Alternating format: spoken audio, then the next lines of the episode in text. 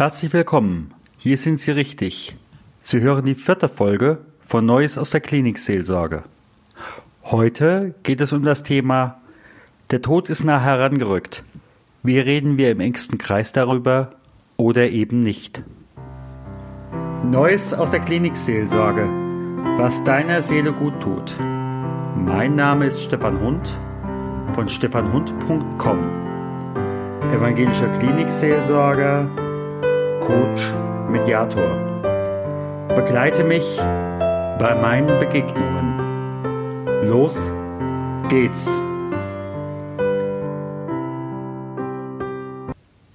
Ich werde als Klinikseelsorger von der Familie Müller über die Stationsleitung im palliativen Bereich um den Besuch des Vaters Manfred Müller gebeten. Wir vereinbaren zeitnah einen Termin. Vor dem Krankenzimmer treffe ich auf die Tochter von Herrn Manfred Müller. Eine Frau, vielleicht so in meinem Alter, so um die 50, möglicherweise auch etwas jünger. Sie stellt sich mir kurz vor und dann sagt sie, Herr Pfarrer, schön, dass Sie da sind und meinen Vater darin besuchen wollen. Er hat, und dann nennt sie mir mit klarer Stimme die Diagnose, in den allermeisten Situationen dieser Art ein Krebsleiden, verbunden mit dem sehr schnell gesprochenen Hinweis, er habe noch zwei Wochen zu leben, so die Ärzte. Und dann kommt mit normaler Stimme wieder die eindringliche Bitte. Aber bitte sagen Sie es ihm nicht. Er soll nicht noch mehr belastet werden. Palim Palim, ich stehe nun allein im Krankenzimmer, trete an das Bett von Herrn Manfred Müller ran, und dieser sagt im zweiten Satz mit leiser, aber fester Stimme Herr Pfarrer, ich bin jetzt 81, ich habe Krebs, ich weiß, dass es noch zehn, vielleicht 14 Tage sind, die ich zu leben habe. Und dann kommt auch seine eindringliche Bitte. Aber sagen Sie es nicht meiner Tochter. Ich will sie nicht zu früh belasten. Da stehe ich nun, mitten in einem Auftragsdilemma. Natürlich kann ich den Wunsch der beiden respektieren und ich lasse geschehen. Das geht mir durch den Kopf. Warum diese Rücksichtnahme? Wenn ich aber sehr präsent bin, dann kann ich leichter abschätzen, ob es doch noch mehr im Sinne der beiden ist, dass sie noch einen Moment gemeinsame Zeit haben. Freie und in dieser Art und Weise sogar unbelastete Zeit, ohne um irgendwelchen heißen Brei herumreden zu müssen. Und genau dann, wenn ich merke, dass ich hier eigentlich das Gegenteil meines Auftrages tun soll, dann hole ich die beiden behutsam zusammen und gestalte dann die nächsten schweren und oft zugleich ungeheuer befreienden Minuten um mich dann diskret zu verabschieden.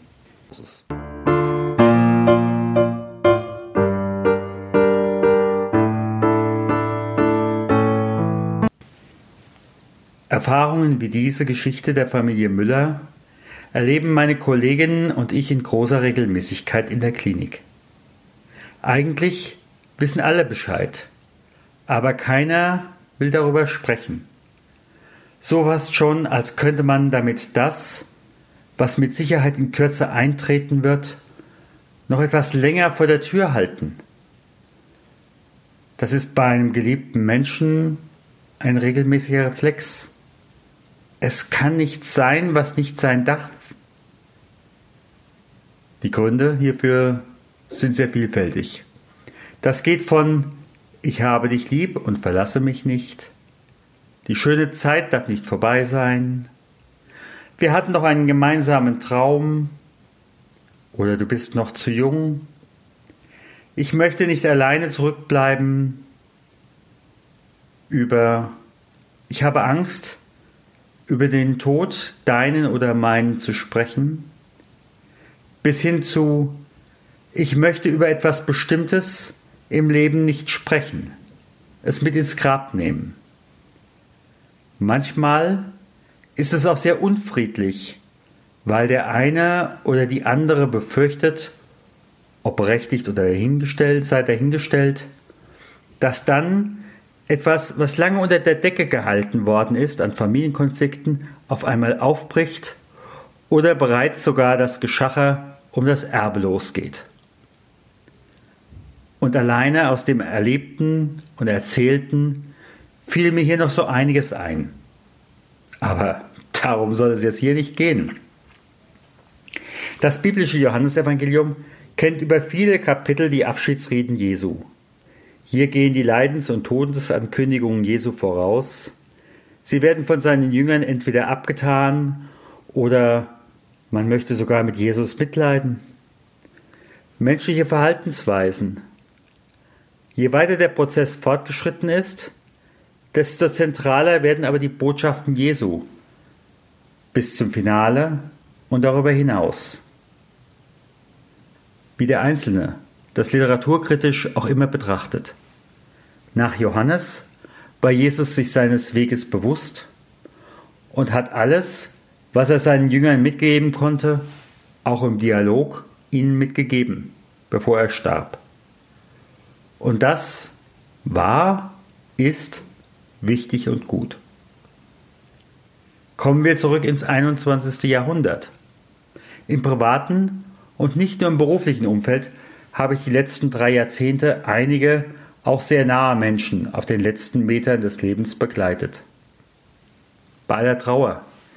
Es waren für mich sehr viele schöne, beglückende, befreiende und weise Erfahrungen. Und wenn ich all diese Menschen noch einmal Revue passieren lasse, in dem Moment, wo der bevorstehende Tod zwischen uns ausgesprochen war, lag unser Fokus immer weniger auf dem schmerzlichen körperlichen Abschied, der bevorstand. Wichtige Fragen konnten aber auf einmal beantwortet werden, offene Enden geschlossen werden. In diesem Moment ging es immer mehr um Transformation. Ich habe ein neues Verhältnis zu diesem Menschen bekommen, mit dem ich mich gegebenenfalls eine ganz lange, oft auch prägende Geschichte verbindet. Er oder sie konnte mir noch einiges von seinen innersten Lebens- und Glaubensweisheiten schenken. Manches habe ich heute noch.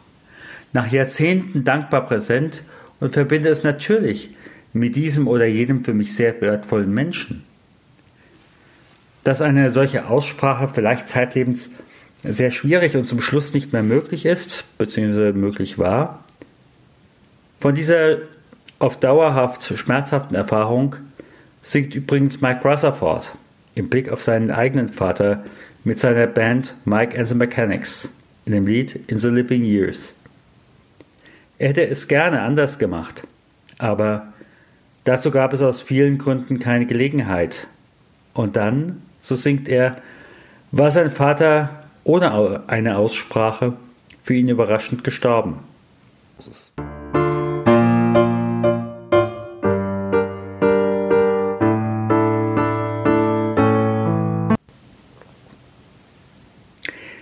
sterben die meisten Menschen überraschend, wenn sie nicht durch einen Unfall oder durch einen aus dem heiteren Himmel herunterfallenden Dachziegel sterben? So werde ich öfters gefragt. Im privaten wie im beruflichen Umfeld habe ich fast immer die Erfahrung gemacht, dass jeder in irgendeiner Form wusste, dass er sich in der finalen Runde des Lebens in Sichtweite der Ziellinie befindet. Wenn ich als Pfarrer, als Seelsorger vom Sterbenden oder seiner Familie in die Situation im Krankenhaus oder auch zuvor in Gemeinde im Altersheim oder eben halt nach Hause eingeladen werde, ging und geht es oftmals auch um ein Loslassen eines bestimmten Ereignisses. Andere würden das vielleicht Lebensbeichte nennen. Meist nur ein Ereignis, was viele Jahre, teilweise Jahrzehnte zurückliegt. Ein Ereignis, in dem er oder sie Täter oder Opfer geworden ist. Ein Ereignis, welches die Macht hatte, das Leben dieses einen Menschen leidvoll zu verändern. Nach der Beichte und der Vergebungszusage dauert es dann oft nur wenige Stunden und dann ist dieser Mensch erleichtert von der Erde gegangen. Im Blick auf den anschließenden Trauerprozess in der Familie ist, so meine Erfahrung, je weniger offene Enden es noch mit dem Verstorbenen gibt, je mehr offen ausgesprochen wurde, desto leichter ist das Abschiednehmen und das würdevolle, oft auch liebevolle Erinnern an die gemeinsame Zeit und die hoffentlich wundervollen Erlebnisse. An dieser Stelle verabschiede ich mich von Ihnen. Gehen Sie in die vor Ihnen liegende Zeit unter dem Segen Gottes. Gott segne dich und behüte dich. Gott lasse leuchten sein Angesicht über dir und sei dir gnädig. Gott erhebe sein Angesicht auf dich und schenke dir seinen Frieden. Geh hin Frieden Gottes.